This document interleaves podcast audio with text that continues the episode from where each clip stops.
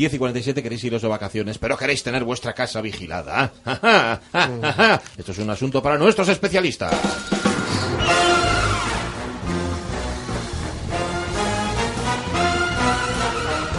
Muchas personas y en muchas comunidades ya se opta por poner ojos que vigilan. Sí. Cámaras, Cámaras. cámaras. Cámaras de vigilancia. Pero claro, ¿cómo, cuándo, dónde? Ay, ¿Por hemos qué? topado con aquello de seguridad o libertad. No hay problema. The question, Vamos a preguntárselo al director gerente de Urbe Fincas. Molestamos una vez más a Juan Carlos Álvarez. Juan Carlos, ¿qué tal? Muy buenos días. Hola, buenos días. Eh, es cierto esto que hemos dicho, cada vez es más frecuente que en comunidades de propietarios, en, en portales, vamos, eh, eh, se pongan eso, cámaras de videovigilancia. Sí, sí, es más fre- es frecuente, sobre todo en los últimos tiempos en donde han de alguna manera proliferado los bueno, pues los robos, los, los desperfectos en los portales, sobre todo incluso a veces eh, sobre el tema de deshacer los, los vamos, expander todos los extintores en, la- en las zonas comunes y bueno, lo que se trata es de, de disuadir y evitar un poco el- esas prácticas y esos comportamientos. El vandalismo, ¿no? Sí. Vale, pero ¿dónde se pueden poner? Porque me, me imagino que aquí todo el monte no es orégano. No, a ver, el- esto está regulado por una instrucción de, de la Agencia de Protección de Datos ya del año 2006 y requiere una serie de cumplimientos y obligaciones eh, legales que todos tienen que cumplir. No vale con poner cámaras falsas para disuadir el comportamiento y, y- y con eso pensar que ya es suficiente. Tenemos, en primer lugar, que adoptar un acuerdo en la Junta General porque lo que requiere es el consentimiento de los propietarios para instalar esas cámaras. ¿Vale? Eh, luego hay otra, otra obligación que es escribir el fichero en la Agencia de Protección de Datos, eh, señalando quién es el titular del, del fichero y quién es el encargado del tratamiento, que normalmente lo es la empresa instaladora o empresas autorizadas que son las que hacen esas, eh, esas revisiones periódicas de, de la instalación.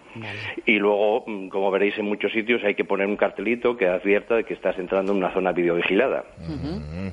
Y lo más importante, solo puede captar imágenes de zonas comunes, o sea, no puede hacerlo ni de la vía pública, ni de otros terrenos colindantes del edificio, ni sobre todo de las viviendas o las partes privativas, con lo cual quiere decir eso decir que tienen que orientarse única y exclusivamente a las zonas comunes. Si son los portales no puede coger ningún trozo de la acera, si son en los garajes no puede, cocer- no puede captar imágenes de zonas privadas, como pueden ser a lo mejor algunos trasteros o algunas zonas mm, privativas, y por lo tanto todo eso hay que tenerlo en cuenta. Luego tampoco puede acceder a las imágenes cualquiera, las imágenes tienen que estar en un sitio de acceso restringido y aunque sea el empleado de la finca el que tenga la, la llave, no puede enseñárselas al primer vecino que se lo pida, sino que hay unos requisitos legales que solo puede acceder el presidente de la comunidad como titular responsable del fichero y la empresa instaladora como encargado del tratamiento.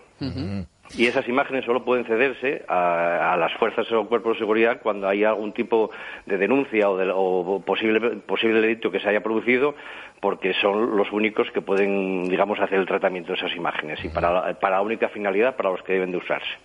Vamos a imaginar que estamos en la reunión de la comunidad de, de vecinos y de propietarios. Está ahí Juan Carlos Álvarez, que es administrador de fincas, y entonces empiezan a surgir los peros. Por ejemplo, yo es que no quiero que me saquen, dice un vecino. Eh, eso de la invasión de la intimidad, bueno, o de la vulneración de la intimidad también hay que tenerlo en cuenta, ¿no? Sí, sí, por supuesto. Lo que ocurre es que cuando estás adoptando el acuerdo en la Junta General eh, válidamente, estás permitiendo dando el consentimiento que dentro de las zonas comunes te puedan captar. Lo que no pueden es captarte dentro de tu vivienda o en la, o en la vía pública. Pero cuando hay un acuerdo válidamente adoptado y especificado en el orden del día de la Junta de Propietarios y válidamente adoptado, estás admitiendo como parte integrante de los propietarios que esas, esas imágenes se puedan captar. Y para los ajenos, para los que no son propietarios, por eso se pone eh, la señal de, de zona videovigilada, como cuando accedes a cualquier cafetería o a cualquier zona pública en la cual te están advirtiendo que hay imágenes que se están captando. Accedo aunque haya votado que no, ya que es la decisión de la mayoría, ¿no? Por supuesto, Vale, ahí vale, estás vale. vinculado por el acuerdo de la mayoría. Vale. Comentaba antes Juan Carlos Álvarez, por ejemplo, en el, en el aparcamiento, las cámaras, en el, en el garaje de casa, vaya. Si hay trasteros, no puede captar la entrada de los trasteros, ¿no? A ver, si es una zona común, sí. Lo que no puedes captar los interiores de los trasteros. Ah, O sea, hay- hay, muchas veces que lo que se trata es evitar robos en los trasteros, porque sí es cierto que en los últimos años hay muchos garajes en los que se está produciendo ese tipo de, acciones.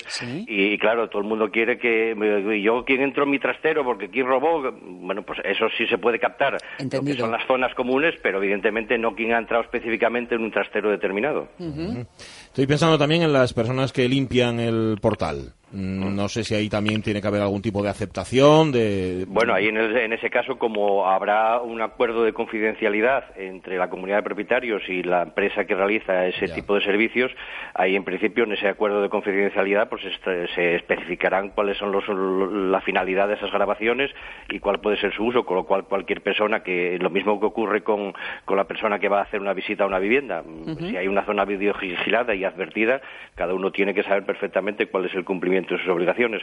Luego hay otra cosa, que las imágenes solo se pueden captar, eh, vamos, solo se pueden guardar durante un plazo máximo de un mes. Quiere eso decirse que las que pueden verse en tiempo real o al cabo del mes tienen que machacarse con imágenes nuevas, no se pueden guardar durante más tiempo. En cuanto a las cámaras que em, están emitiendo en tiempo real, digamos, yo me imagino en la playa y que tengo la mala idea de revisar la cámara de casa y oye, que veo allí a los que a los no deseados. ¿Qué tengo que hacer? ¿Cómo reaccionar en ese caso? Eh, como que desde la playa estás viendo imágenes de tu propia casa. Sí.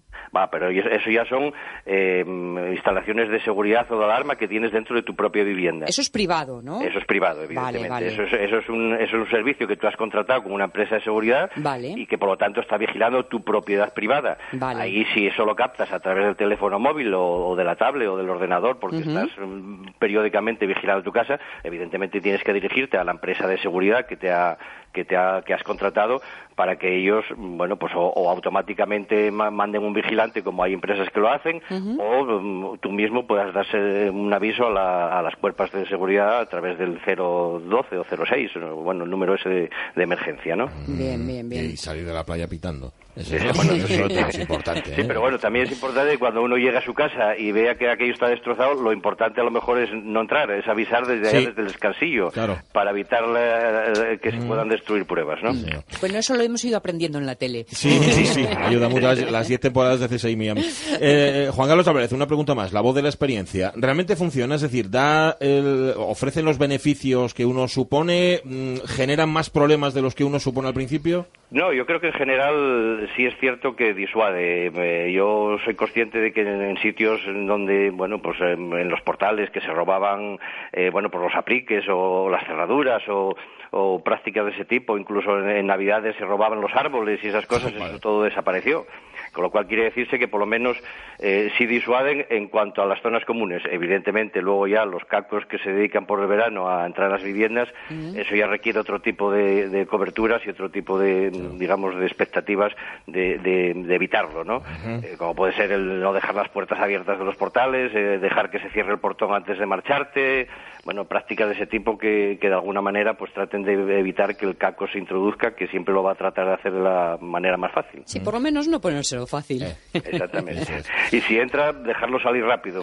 Yo creo que eso de querer cogerlo dentro y que luego haya un problema, yo creo que también es, bueno, es, es, de tenerlo en cuenta. Eso solo para la tele. Eso sí que solo para la tele. Juan Carlos Álvarez, administrador de fincas, director gerente de Urbe Fincas. Una vez más, muchísimas gracias y un abrazo. Muchas gracias a vosotros. Gracias, buen día, buen día.